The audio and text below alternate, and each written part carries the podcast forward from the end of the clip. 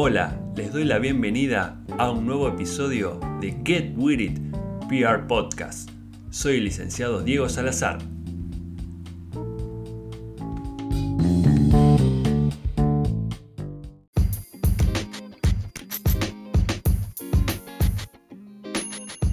Hola, bienvenidos a este nuevo episodio que vamos a llamar Públicos y segmentación de grupos de interés, que es un tema que despierta especial atención y obsesión en quien les habla, tanto desde una perspectiva comercial, institucional, política, social o un mix de varias de las mencionadas, identificar correctamente los grupos de interés, ya sea involucrados o a involucrar, se convierte en un aspecto trascendental en el éxito de la gestión. Existen varias técnicas o criterios para identificar y segmentar, también llamados grupos de interés, targets, en marketing o publicidad y un término que también se utiliza a veces que es el de audiencias, particularmente o personalmente creo, como diría la canción de las pelotas. Para mí es un término poco aplicable porque me remite a grupos pasivos que están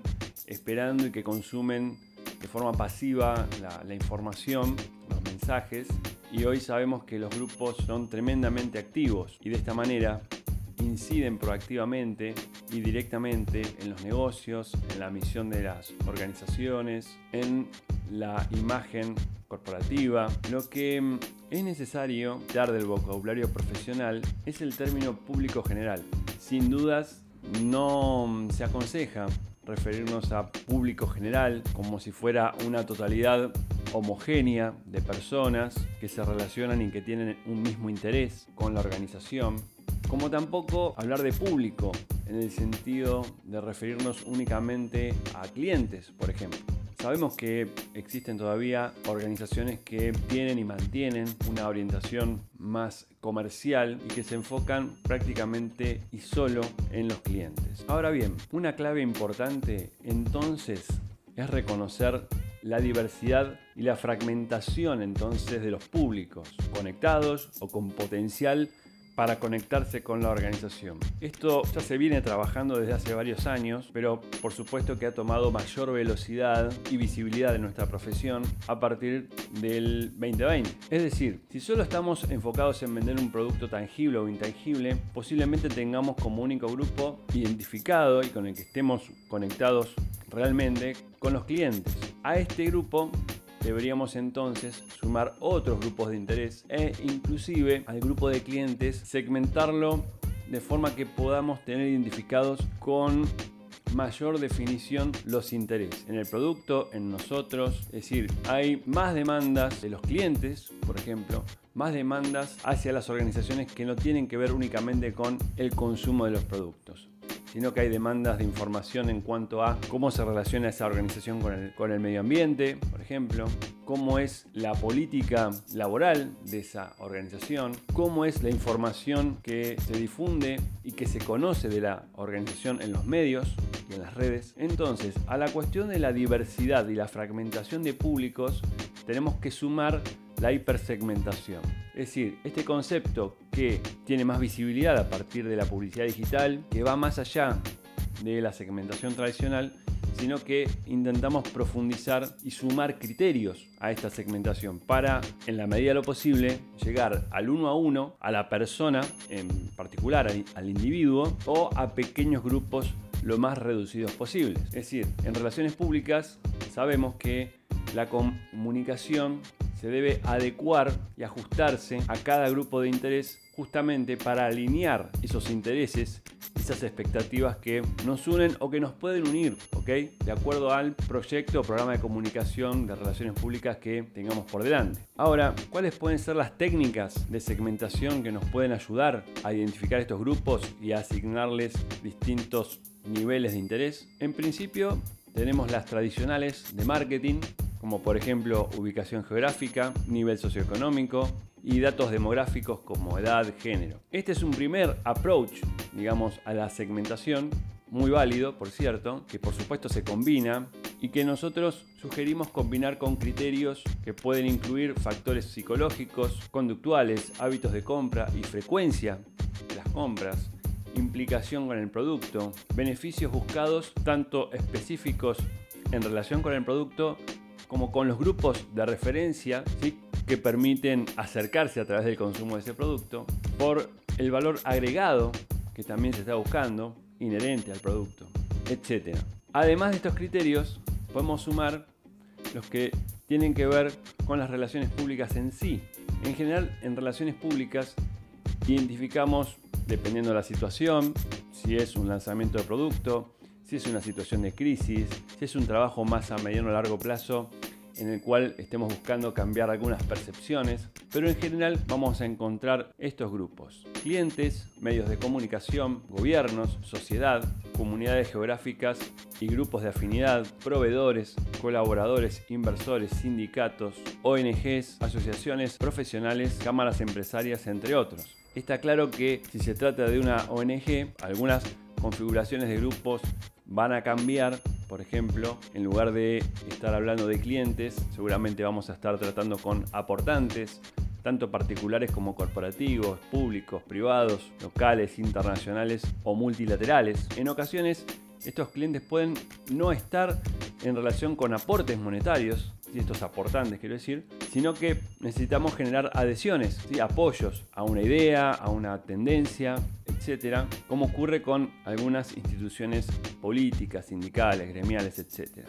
Particularmente podemos decir que si la ONG se dedica a la educación, entonces podremos sumar participantes de los cursos que pueden o no abonar una cuota. Es decir, el armado del, por un lado, mapa de públicos, es decir, de todos estos agrupamientos, se le suman las técnicas que habíamos mencionado, tanto de marketing, respecto de ubicación, nivel socioeconómico, factores demográficos, psicológicos, etc. Todos estos criterios, estas técnicas, las vamos combinando para llegar a la mayor definición y precisión posible. También va a depender de los grupos de interés en particular que estemos tratando de conectar. Por ejemplo, si vamos por el lado de intentar influenciar en algunas opiniones, posiblemente necesitemos también conocer los hábitos de consumo de información, ¿no? de qué manera se informan estas personas. ¿sí? Se informan por medios tradicionales, se informan por redes sociales, se informan por redes de trabajo o redes profesionales, etcétera, etcétera. De la forma que conviene en términos metodológicos abordar esta cuestión de la segmentación de públicos, conviene ir de mayor a menor, ¿sí?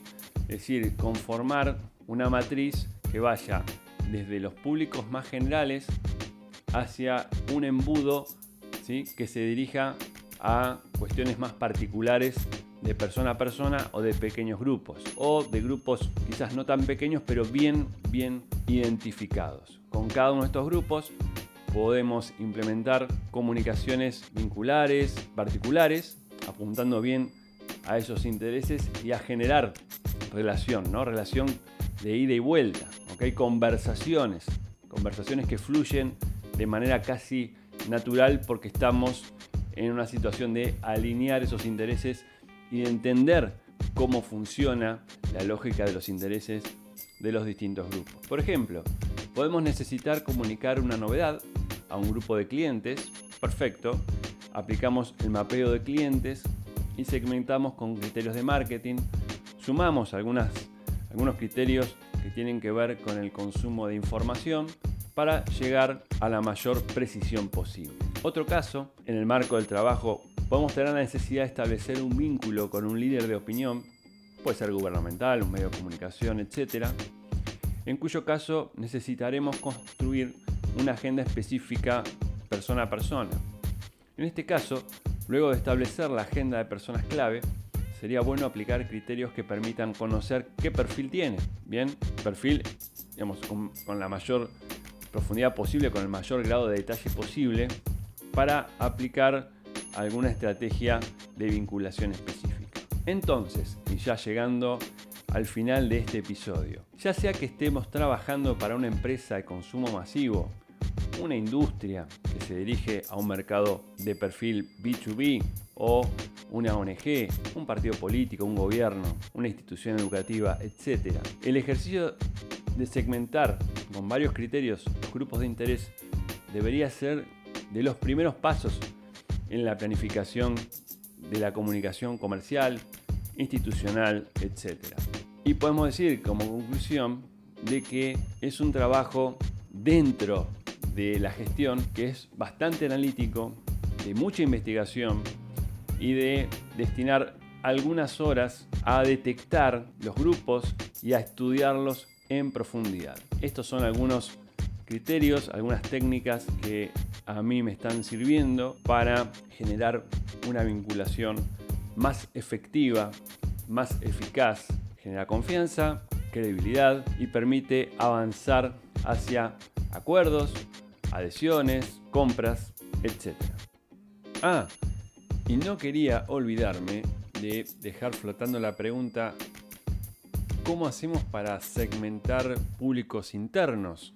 Bueno, bien, podríamos aplicar criterios similares, siempre teniendo en cuenta de poder separar grupos internos, por ejemplo, por jerarquías, por roles, por oficinas, por proyectos, y entonces adaptar los mensajes a las necesidades, intereses y expectativas de cada uno de estos grupos en función también con el proyecto de comunicación interna, el proyecto de gestión de la cultura corporativa que estemos comenzando a trabajar. Así que, pero ese tema en particular de gestión de la cultura corporativa lo vamos a abordar en próximos episodios. Mi nombre es Diego Salazar, ha sido un placer desearles que la pasen muy bien, que se sigan cuidando y nos reencontraremos en los próximos episodios. Muchas gracias, chau chau.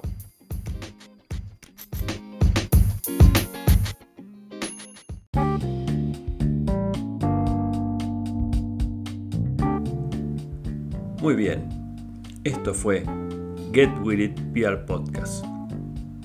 Soy el licenciado Diego Salazar y les doy las gracias por haber escuchado hasta aquí.